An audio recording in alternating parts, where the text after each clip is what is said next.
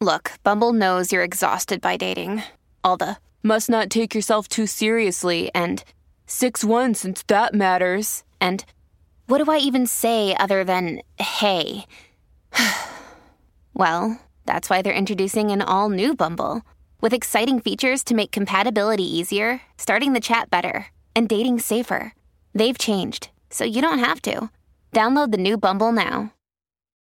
When you need mealtime inspiration, it's worth shopping Kroger, where you'll find over 30,000 mouthwatering choices that excite your inner foodie. And no matter what tasty choice you make, you'll enjoy our everyday low prices, plus extra ways to save, like digital coupons worth over $600 each week. You can also save up to $1 off per gallon at the pump with fuel points. More savings and more inspiring flavors make shopping Kroger worth it every time. Kroger, fresh for everyone. Fuel restrictions apply. Hola, esto es New Books Network en español. Bienvenidos al canal de Journal of Evolutionary Studies in Business, un canal de New Books Network en español. Mi nombre es Paula de la Cruz Fernández y soy editora de este podcast y anfitriona de este canal.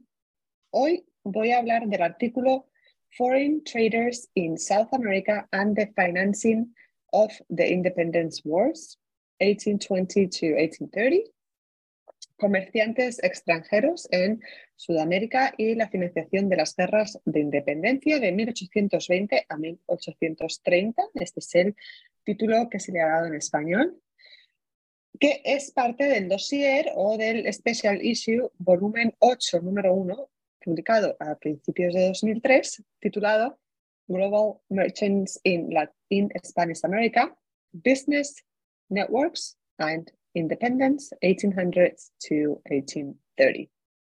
Para ello, hoy me reúno con su autora, la doctora Cristina Ana Maceo, de la Pontificia Universidad Católica del Perú. Cristina es historiadora graduada en la Facultad de Filosofía y Letras de la Universidad de Buenos Aires, magíster en Historia del Perú por la Pontificia Universidad Católica del Perú y doctora en Ciencias Sociales por el Colegio de Michoacán, en México. Docente además de la Pontificia Universidad Católica de Perú desde 1995 y miembro del Instituto Riva Agüero. Fue presidenta y miembro fundadora de la Asociación Peruana de Historia Económica y coordinadora del Grupo de Investigación de Historia Económica de su universidad. Sus investigaciones se centran en estudios de la élite mercantil durante la colonia y la Primera República de Perú, estudios comparativos también entre Perú y México, y ha trabajado el ejército realista y el republicano, republicano perdón, en el Perú, las guerras de independencia y su financiación. Ha realizado trabajos sobre el comercio exterior en el siglo XVIII y mediados del siglo XIX y recibido la beca de investigación de la Fundación eh, Carolina. Hola Cristina, ¿cómo estás? Bienvenida. Muy bien, muchísimas gracias por esta entrevista. Gracias, Paula. Gracias este, para poder conversar sobre mis trabajos, mis últimos trabajos. Es, es un honor. ¿Nos puedes contar un poquito más sobre ti? Aunque ya he dicho algunas, eh, te he presentado tu posición académica y tus investigaciones académicas, pero si nos puedes decir un poco cómo llega alguien a, este puesto que, tienes tú y a estudiar los temas que has estudiado. Sí, claro. Bueno, eh, comencé, como tú muy bien has dicho, mi carrera de historia en la Universidad de Buenos Aires. Ahí me recibí de profesora de historia y hace ya bastante tiempo y luego me mudé con mi familia al Perú, de esto hace 37 años. Fue el momento en que decidí hacer la maestría en historia porque la intención era regresar a Buenos Aires y quería tener una especialización en América. Pero bueno, eso no se dio, pasaron 37 años y aún estamos aquí. Y eh, mi investigación justamente, la maestría fue sobre un comerciante y ahí comencé a trabajar lo que conocemos como élite mercantil. Luego de eso, eh, dada la eh, imposibilidad de moverme por mi familia de aquí, hice mi eh, doctorado a distancia en el Colegio de Michoacán y fue ahí que decidí hacer un trabajo comparativo entre México y Perú. El trabajo que yo inicié acá, como, eh, que fue eh, sobre José Antonio de la Valle y Cortés, un, un comerciante de la colonia, en ese momento era un trabajo pionero, no se conocían los trabajos realizados eh, hasta ese momento sobre la élite mercantil en el contexto de las reformas borbónicas.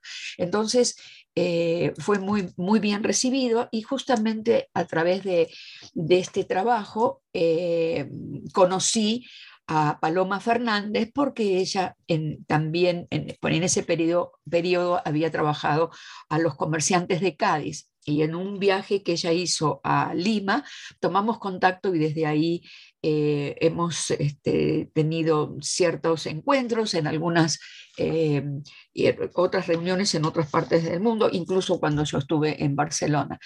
Eh, entonces, de alguna manera, el, trabajo, el primer trabajo que yo hice me conectó mucho con las personas del mundo, de alguna manera, que trabajaban este tema, ¿no? No solamente los mexicanos, sino también españoles, este, franceses, digamos, todos aquellos que mm, em, buscaban de alguna forma conocer qué eh, cómo habían impactado las reformas borbónicas en el Perú, porque hasta ese tiempo lo que decía la historiografía tradicional era que había eh, golpeado mucho a la élite y que a partir de ahí había comenzado un proceso de decadencia. Sin embargo, eh, bueno, eso fue lo que me incentivó a ver qué cosas, si realmente era así. Y a través de este trabajo puntual de un comerciante encuentro que tuvieron capacidad de adaptarse y, acomodarse a las nuevas, eh, eh, digamos, este, las nuevas leyes que establecía la colonia. Y, bueno, y así es que comienzo a, investigar este tema, ¿no? Que este, mm, hace más de 40 años prácticamente que estoy trabajando el tema. Perfecto, muchas gracias. Pues comenzamos, si te parece, con el artículo Voy a repetir el título, es eh, Comerciantes extranjeros en Sudamérica y la financiación de las guerras de independencia, 1820 a 1830. El artículo se centra en las acciones de los comerciantes extranjeros en los puertos del Cono Sur, como Callao, Valparaíso y Buenos Aires, durante la transición de la colonia a la República. Examina las redes comerciales que conectaban estos puertos y su papel en el financiamiento de los gobiernos de los estados recién independizados. Tu artículo además eh, también menciona, al igual que otros en este special issue, el concepto del imperialismo informal, que sugiere una relación de intereses y beneficios mutuos entre eh, América Latina o en las, eh, colonias españolas y las potencias imperiales, especialmente también Gran, Bretaña. Y además el artículo estudia las políticas proteccionistas del Estado peruano. Tenemos ahí como tres, un triángulo durante el periodo posterior a la independencia y la resistencia a la penetración extranjera por parte de la élite que, que eh, se estableció o que se desarrolló en Perú. ¿Qué te llevó a, o, qué pretendías, o qué te llevó a este enfoque y a esta investigación? Bueno, eh, justamente una de mis inquietudes cuando terminó mi primera investigación fue ver eh, qué pasaba luego de la independencia. Es decir, siempre me encontraba con que la bibliografía era o de la etapa virreinal o de la etapa republicana. Entonces había ahí un vacío de que no aparecían trabajos que, tuvieran que ver con este tránsito de una forma de gobierno a otra. Y, entonces eh, yo decía, ¿qué sucedió? ¿Qué sucedió cuando fue de la guerra? ¿Por qué no se escribe sobre esto? Y entonces comencé a incursionar justamente en este periodo que tú ya has nombrado entre 1820 y 1830, y además porque, eh, digamos, este, como te digo, quería ver qué eh, había sucedido con esta élite mercantil que había, que, digamos, cómo de alguna forma había impactado la... Eh, digamos, el proceso de independencia y, la separación de esta élite que estaba muy, muy vinculada al, al, poder real, que estaba muy relacionada por relaciones de parentesco con los eh, representantes del gobierno colonial y yo dije, ¿qué pasó con ello? Y además porque justamente eh, la, digamos, la historiografía tradicional de la época hablaba de la teoría de la dependencia. ¿no? Un poco el imperialismo informal es una forma distinta de expresar esta teoría, una teoría que funcionó y estuvo muy en boga en la década del 60 y el 70, en la que decíamos que salíamos de una dependencia y entrábamos en otra, que en este caso era el imperio este, eh, británico. Y eh, fue cuando tomé contacto con Débora Beseguini, quien también está en el dossier, eh, cuando se hizo el Congreso de LASA en Perú, em, y en el 2018 creo que fue, y que eh, mm, ahí ella interpretó mi trabajo cuando yo lo expuse justamente en el marco de este imperialismo informal. Y ahí decidimos entonces preparar el segundo LASA, que fue en Barcelona, eh, con ese, eh, digamos, en el marco de esa teoría. Eh, por lo tanto, entiendo que este, esta, esta idea de imperialismo informal, un poco lo que pretende mostrar es que si bien no hay una coacción por parte del imperio británico, en este caso, hubo una relación de intereses mutuos, porque evidentemente eh, eh, ya sabemos, o sea, la, teoría de la dependencia quedó en desuso porque justamente eh, no es tan unilateral, ¿no? Es decir, no es que dependíamos de el imperio por los préstamos, sino que también hubo beneficios, beneficios para determinados grupos de personas, ¿no?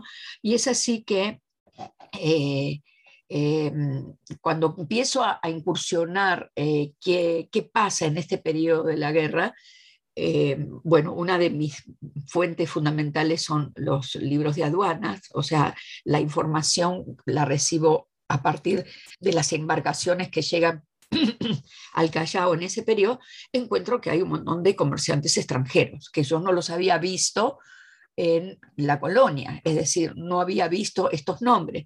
Y así, eh, digamos, comencé a, investigar, eh, a, buscar en notarios, a buscar en algunos casos cartas privadas de comerciantes y que me llevaron justamente incluso a incursionar en, el estudio de la guerra, porque la guerra eh, evidentemente lo que veía era que había afectado mucho a la economía, ¿no?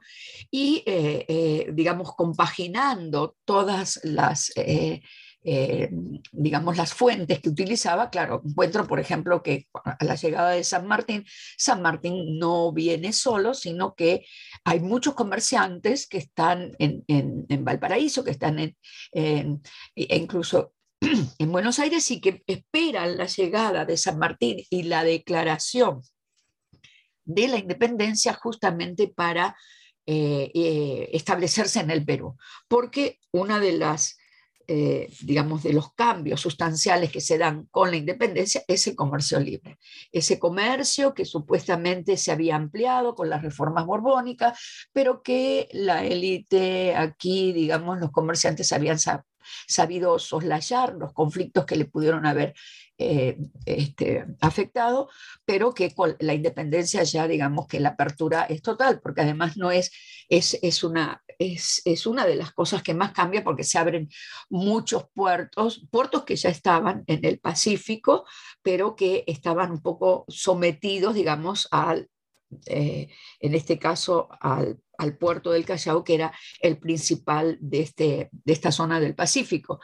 Eh, pero ya a partir de la independencia estos puertos ya pueden eh, trabajar de manera independiente y es así que eh, aparecen estos comerciantes eh, pululando por el Pacífico, algunos vienen de Buenos Aires, otros vienen de Valparaíso, eh, y, y, entonces, claro, me da a mí una imagen de cómo fue esa transformación, ¿no? Es decir, era un grupo de personajes eh, que, tanto habían estaban vinculados a, digamos, a las nuevas, a las potencias, eso, este, digamos que eh, lo, que tienen son los contactos, es decir, los comerciantes extranjeros llegan en un periodo en el que eh, hay una crisis donde muchos comerciantes españoles se van, los que se quedan porque tienen familia tienen que sacar carta de naturaleza. Esa era una de las condiciones que había establecido San Martín. Y por lo tanto, ellos eh, ocupan un espacio que está, digamos, vacío en ese momento o que está en crisis. Y evidentemente eh, lo que permite es que eh, sean ellos los que estén más preparados desde el punto de vista económico incluso a apoyar al gobierno republicano por las necesidades económicas que tienen, ¿no? Es decir, eh, sostener la guerra. La guerra no se sostiene sola. La guerra exige una serie de, eh, eh, digamos, además de que había cupos y, este, que la gente en su conjunto de la población tenía que aportar, ¿no? Los famosos cupos de guerra.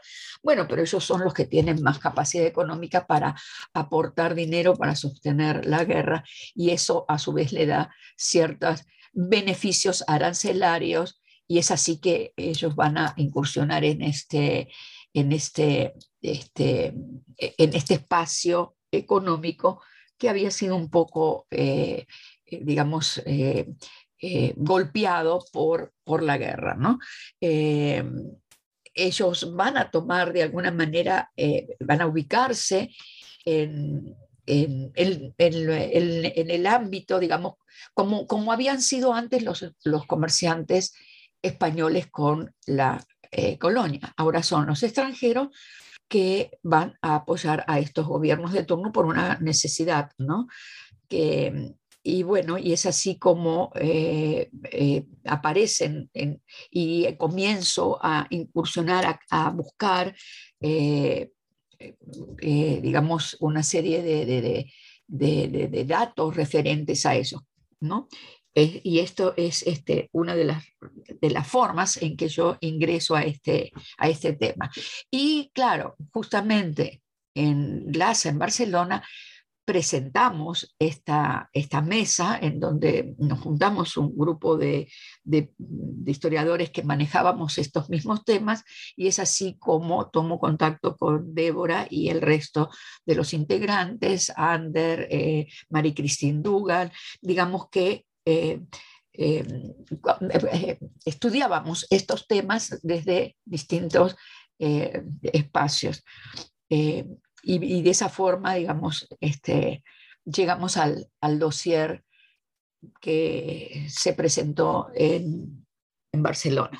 Entonces, si te parece, mm, vamos un poco a la explicación o el detalle de tu artículo, que lo detallas más en, la siguiente parte en la segunda parte del, texto y ahí nos cuentas sobre, sobre este impacto, ¿no? este impacto en la economía, este impacto también en la sociedad, eh, cómo las condiciones en Perú se deterioraron durante la guerra, pero además pues vas a mm, detallas cómo distintos sectores, ¿no? por así decirlo, las minas, la agricultura, eh, cómo cada uno de, estos, eh, de estas áreas experimentó declive y además em, el comercio, ¿no? que es quizás, eh, que, que, como dices, casi eh, se paralizó durante, durante esta época. Entonces, ¿cómo, cuéntanos un poco más sobre cómo reaccionó Perú en específico, no, no tanto ya hacia las otras em, potencias eh, mundiales, sino cómo fue Perú, el, eh, qué hizo, cómo reaccionó ante estos, ante estas, em, bueno, estos conflictos que, que, por supuesto, significaron un gran impacto en muchas partes de la sociedad y la economía de, Perú. Sí, claro. Bueno, pensemos que eh, Perú, el virreinato del Perú, era un poco el, el corazón del imperio español. México también, pero este, digamos que eh, eh, eran los dos puntos, digamos, los dos virreinatos más importantes y eh, hay algo que, digamos, que se evidencia que la, la élite mercantil estaba muy vinculada por relaciones de parentesco, por familias, por conexiones mercantiles con eh, gente española, que era un, gente de España y también autoridades españolas acá en el Perú.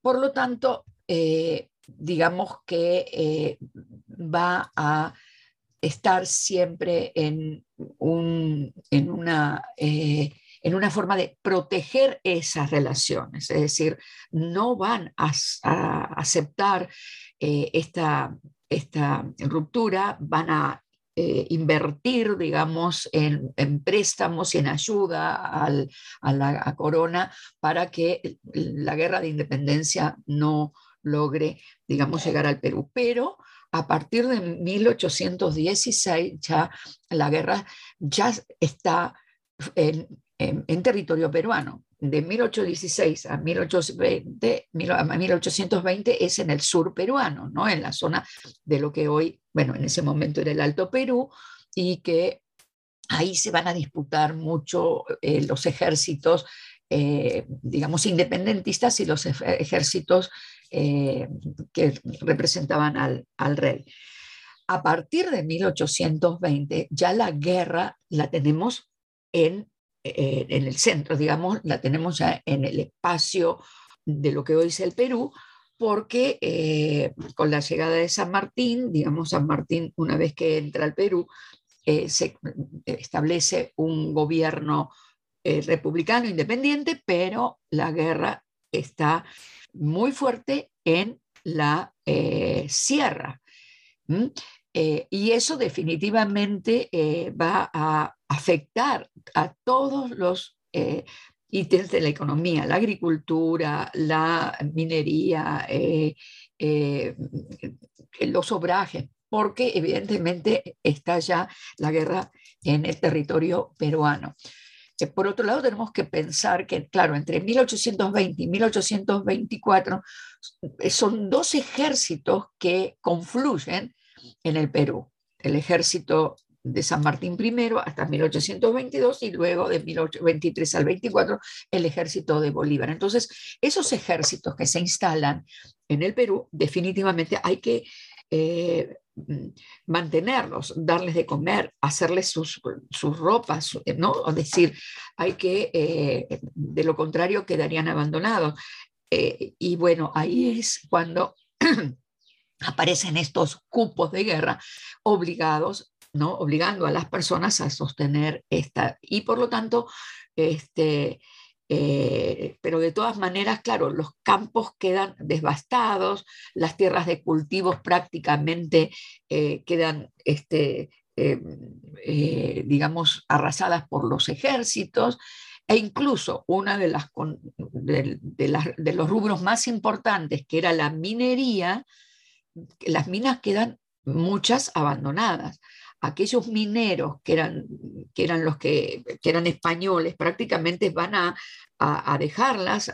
Como dije antes, muchos van a tener que irse, eh, eh, otros van a tratar de mantenerse, hacer alianzas, y justamente son los comerciantes extranjeros que van a, van a, tomar estas, estas minas, que las van a comprar en remates públicos, que va a ser el, gobierno independiente para poder, este, eh, porque la mina era el, recurso más importante que tenía el Perú, pero ya no tienen la subvención y la financiación del gobierno como lo tenían en la época de la colonia.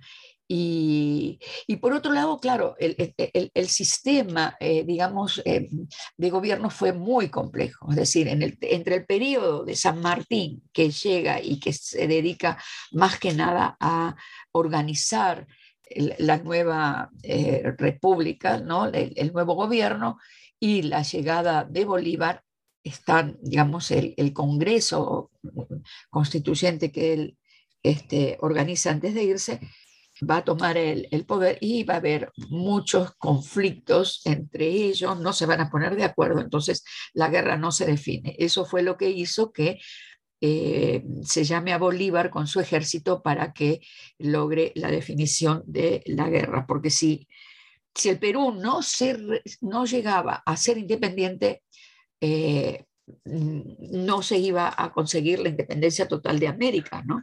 Y siempre íbamos a estar en estas condiciones de que podían volver a ser eh, nuevamente eh, conquistados. Entonces, claro, ese proceso, ese proceso eh, fue muy desgastante para la población, para el, el, campo, para todo lo que tenía que ver con la producción.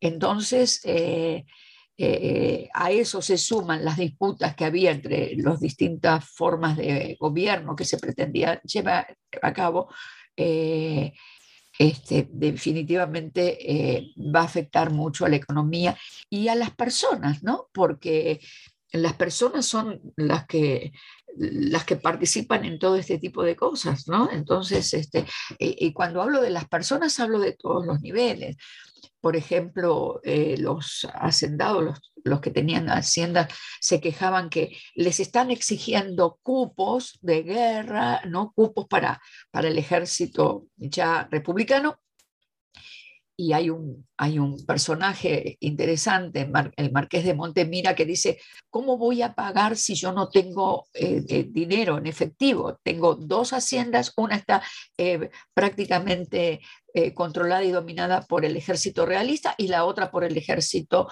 republicano o independiente, no era republicano. ¿Y, de dónde voy a sacar el dinero? E incluso a él no le pagaban la renta de las tierras que podía él arrendar. Entonces, eh, no eran los hacendados, no eran la gente, este, la gente estaba del común estaba obligada a pagar estos cupos y, es, y esto es lo que, como digo, que los comerciantes, claro, ya no son los comerciantes eh, peruanos o los comerciantes españoles que estaban en el Perú, sino estos comerciantes extranjeros que vienen con capacidad económica y son los que van a aportar eh, el dinero para sostener estos ejércitos, ¿no?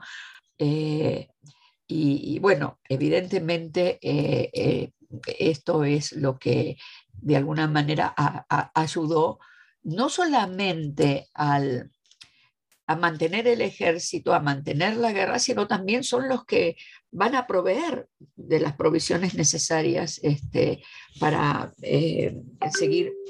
Muy bien, perfecto, muchas gracias.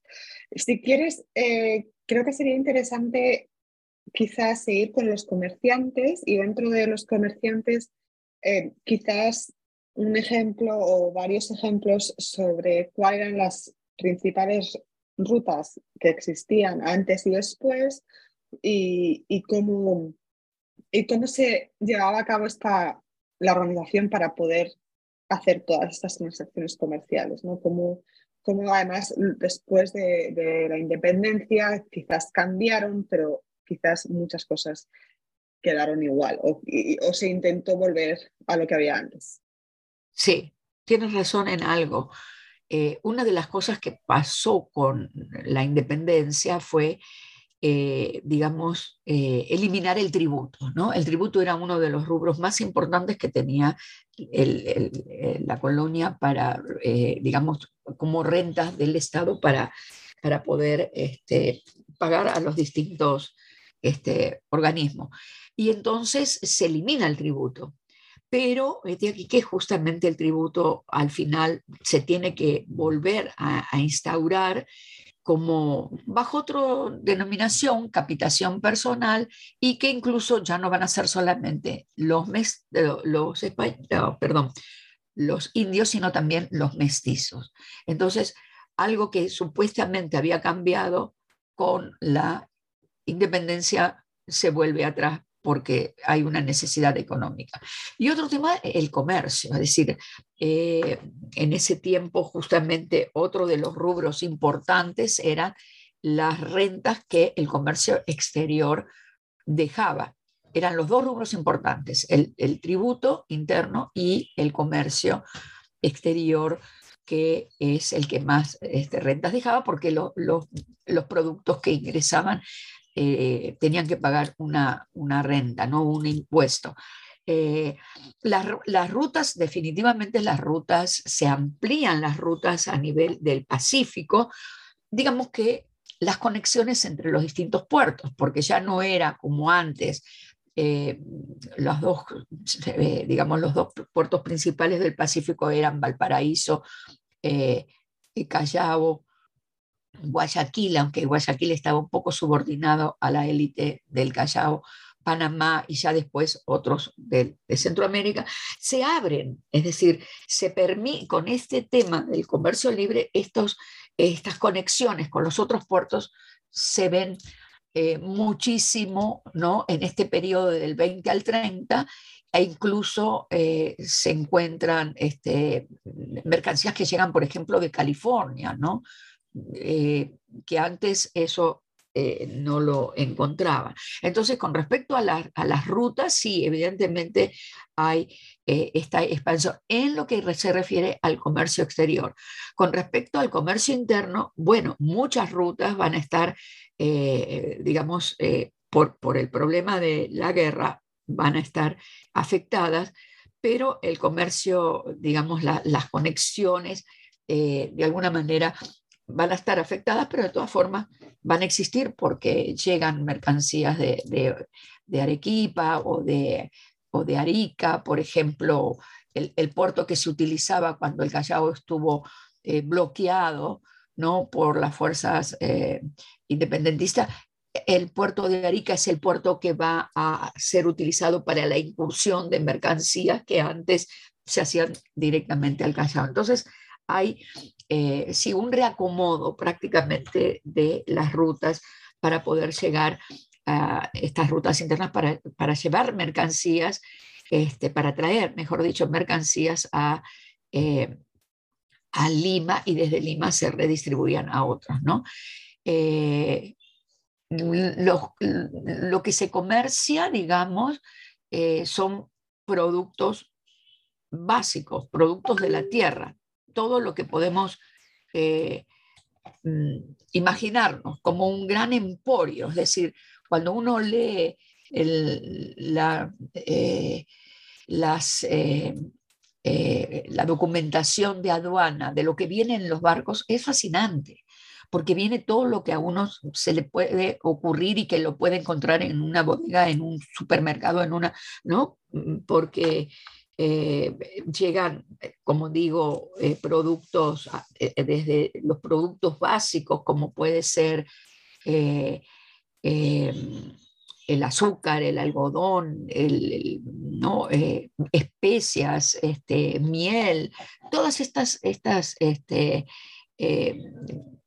productos básicos, como digo, e incluso me encuentro, por ejemplo, con botones. ¿Y qué, por qué botones? Y botones dorados, porque son los, los que van a ser utilizados en los uniformes de los soldados.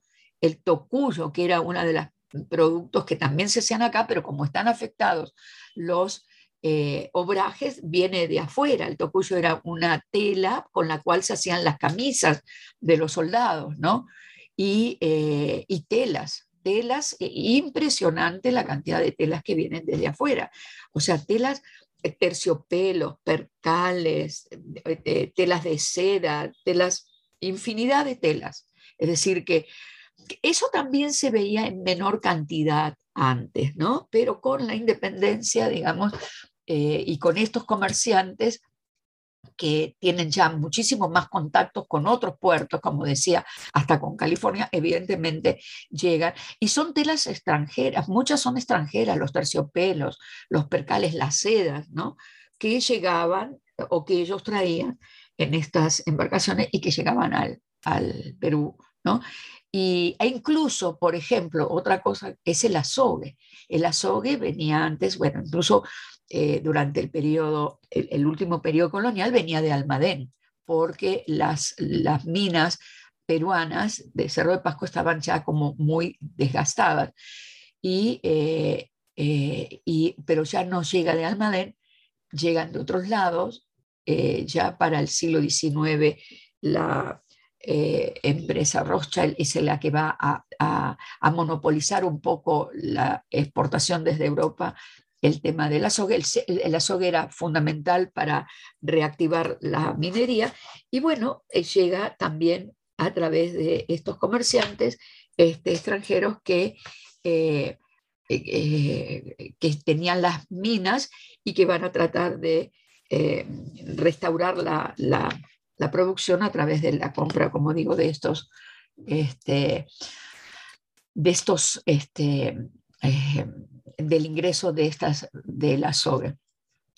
Tú me preguntaste también cómo se hacen estas transacciones, ¿no? Digamos que eh, eh, los comerciantes ingresan las mercaderías y en lugar de pagar los impuestos se le eh, se les entrega como una especie de vales de aduana que ellos tenían que descontar en las eh, aduanas y que entonces cuando ingresaban mercancías los descontaban, ¿no? Entonces, en lugar de pagarle los impuestos, descontaban eso porque habían adelantado el dinero eh, a, los gobiernos por sus necesidades económicas, ¿no? Eso, este, digamos, este, es, un poco el mecanismo que van a utilizar estos comerciantes que se van a instalar en el Perú. Muy bien. Eh, una de las preguntas que tenía después, pero creo que igual eh, está bien hacerla ahora y además puedo conectarla con la siguiente que iba a hacer, que también has respondido parte de ella, es sobre archivos. Y antes mencionabas los libros de aduanas. ¿Qué otras fuentes nos acercan a estas alianzas comerciales con comerciantes extranjeros, con comerciantes eh, no extranjeros, o sea, ya nacionales o, de, que estaban asentados. ¿Qué fuentes, qué archivos hay que, hay que visitar para, para conocer estas, estos entramados comerciales? La, la, fuente básica que a partir de la cual me permite a mí ir a, incursionar otros archivos son los libros de aduana. Los libros de aduana del Callao, porque es el lugar donde yo trabajo, digamos, el, el, el, puerto del Callao. También hay aduanas de otros puertos del Perú, como este, Trujillo, como te decía antes, Arica, ¿no? Pero el Callao es el que concentra esta, eh, mayor información y muchos de los, de los libros de aduana están acá en, Lima. Eh, estos libros de aduana son riquísimos y tienen esta información fascinante porque son como facturas, documentos que en donde aparecen eh, el comerciante que los está ingresando, para quién va, mm, cuáles son los productos que está ingresando, cuál es el valor. El valor no es el precio del producto, sino que es un valor que se le da eh, de, aforo, es decir, en base a ese valor se establece el porcentaje de lo que tiene que pagar, ¿no? Es decir, eh, en ese momento ya era el 6% del valor de la alcabala, pero había otros impuestos que se cobraban al ingreso en, las, en los puertos, como el almojarifazgo, que era un, impuesto que tiene que ver con el uso del puerto, ¿no? Y, esto, eh, digamos, que eh, aparece en estos libros de aduanas, ¿no? Las aduanas acá, eh, lo fascinante es que justamente son bien eh, muy específicos, como te digo, no solamente en el producto, en el precio, a quién va, a quién lo recibe, porque si no es uno, es otro comerciante y lo detallan. y todo esto es la organización que había establecido la colonia.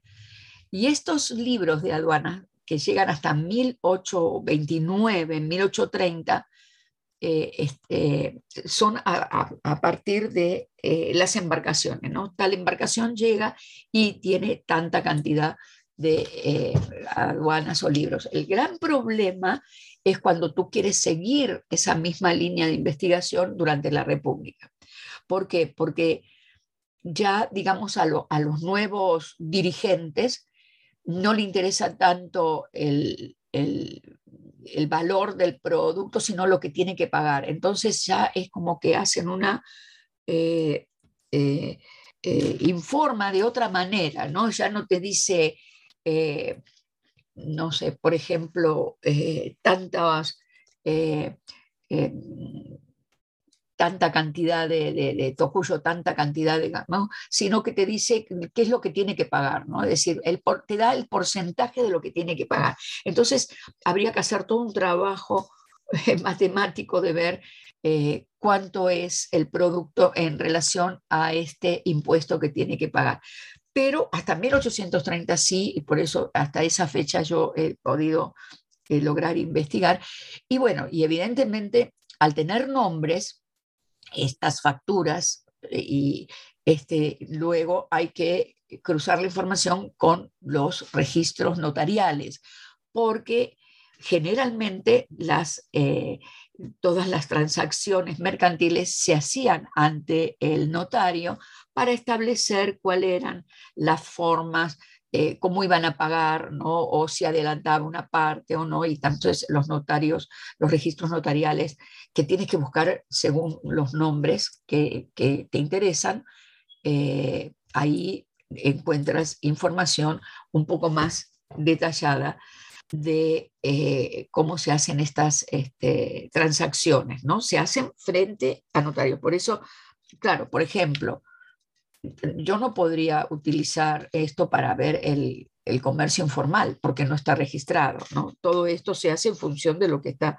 registrado. Y por eso son estos grandes comerciantes que son los que negocian. Por ejemplo, para saber quiénes son los que han comprado las minas, claro, tengo que buscar a estos nombres, a estos comerciantes extranjeros este, en los notarios y ahí aparece la compra de eh, las minas, también aparecen los notarios, por ejemplo, eh, eh, estos comerciantes extranjeros se ocupaban también de financiar el ejército y, se mm, comprometían, por ejemplo, a mantener una cantidad de soldados durante seis meses. ¿No? Que, eso les llevaba una cantidad de dinero que tenían que aportar. Y eso está en notarios. Es decir, eh, los registros notariales son fundamentales para trabajar estos temas.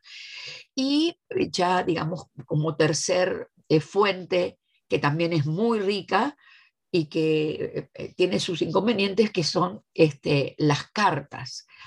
A veces uno puede, se logra eh, obtener, eh, eh, digamos, fondos particulares, como me pasó a mí con José Antonio de la Valle, que son familias que han guardado sus documentos a pesar de que son del siglo XVIII o del XIX, y que entonces a partir de estas cartas uno puede ver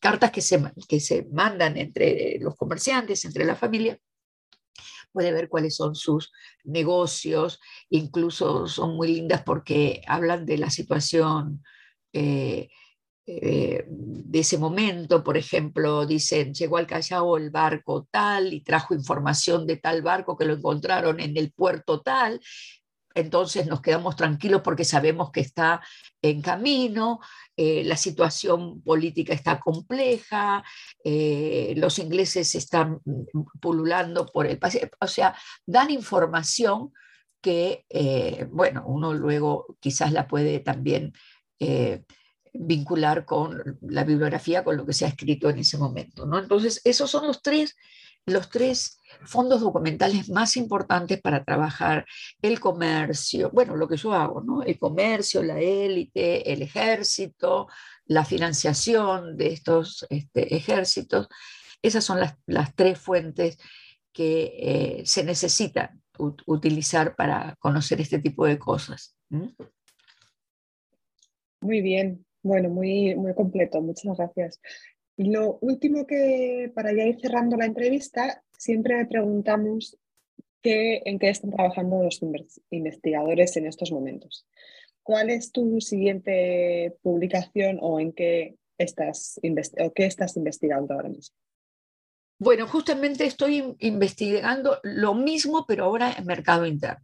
Es decir, eh, he vuelto a la colonia, ¿no? a la etapa eh, que estamos en el, con el eh, en el, durante el virreinato y que es un proyecto de investigación financiado por la Dirección Académica de Investigación de la Universidad.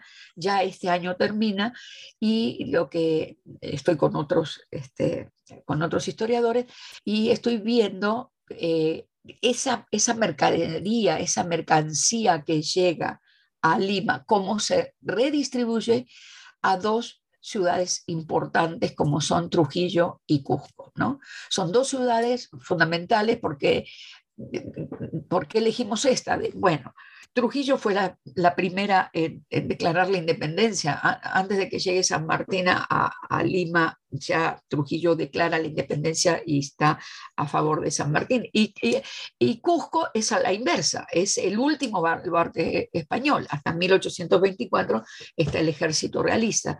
Entonces, lo que estoy viendo también con libros de aduana, ¿no? pero ya no son los libros de aduana del Callao, eh, sino que son los que van hasta estas ciudades, lo que estoy viendo es cómo, eh, cuáles son los productos que llegan, ¿no? y cómo se redistribuyen, cómo, cómo alimentan a un hinterland de estas ciudades, por ejemplo, lo que entra en Trujillo va a, a, Lambayeque, va a, a, las este, ciudades del norte, tipo Piura, Cajamarca, digamos, cómo estas ciudades pasan a ser el centro de redistribución a otras regiones más cercanas.